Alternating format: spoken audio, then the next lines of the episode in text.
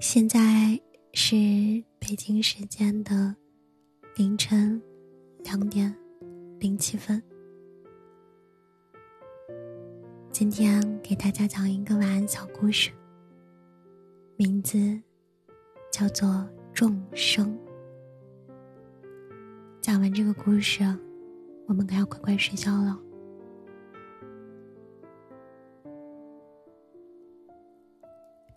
这这位公子，我看您印堂发黑，恐怕是染了些不好的东西。小道士煞有介事，声音微微颤抖。不好的东西，书生一愣。什么不好的东西？他，小道士清了清嗓子。斟酌了翻语句，指着书生旁边的少女，严肃道：“是妖。”书生翻了个白眼，耸了耸肩，笑出声来。他伸手从怀里掏出几文钱，塞到小道士的手里，道：“别烦我了。”我说真的，小道士有点生气。心想：面前这人怎么这么不识好歹？书生学着小道士的样子，撅了撅嘴。我也说真的。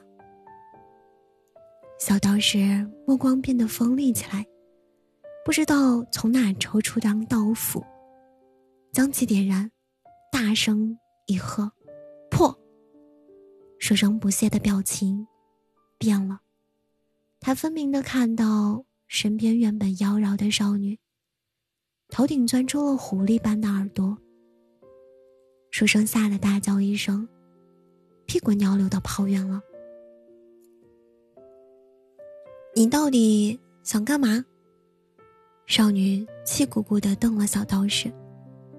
我只想找个如意郎君而已，又不害人。谁知道你害不害人？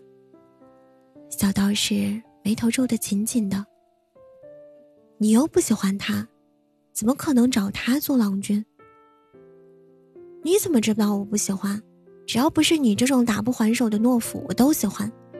少女怒道：“我求求你不要再缠着我了，感情是交流出来的。你这样坏我的事儿，我什么都做不了。”可是，小道士还是跟着少女。少女上山找山匪，她其实对山匪没有任何的兴趣，只是单纯的想甩脱小道士而已。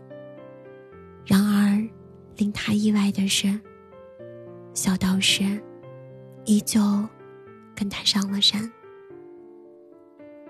他是妖。小道士话音刚落，便被山匪打了一耳光，红色的指印。立刻在他的脸颊现了出来，快滚！不滚就杀了你！山匪说着，抽出腰间的刀。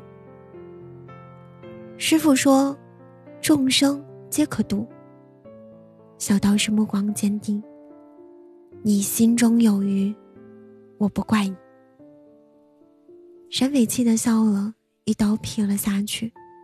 少女没有想到小道士这么死心眼。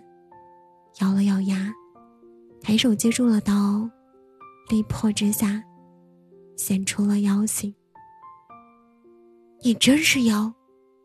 山飞大吃一惊，后退了两步，接着回身过来，恶相边生，将刀刺进了少女的胸膛。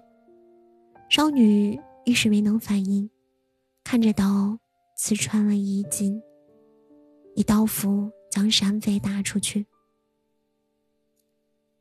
山匪艰难的爬起身来，双眼通红。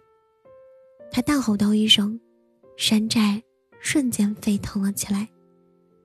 数十山匪拎着刀冲了上来，又被小道士激发的刀斧打飞出去。直到无人站立，小道士才停下了手上的动作，气喘吁吁。对不起，我又搞砸了你的事情。小道士望了眼少女颈下被刀划出的伤口，道：“我不会再缠着你了。”他转身向山下而行。喂，你说，众生皆可度，是不是真的？少女在他身后喊道。小道士一怔。下意识停了脚步，点了点头。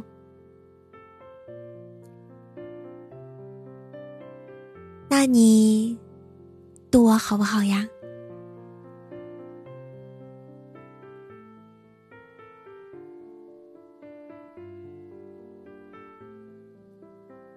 好了，今晚的故事到这里就结束了。总有一些故事。只想读给你们听。希望大家今天晚上都有一个甜甜的梦。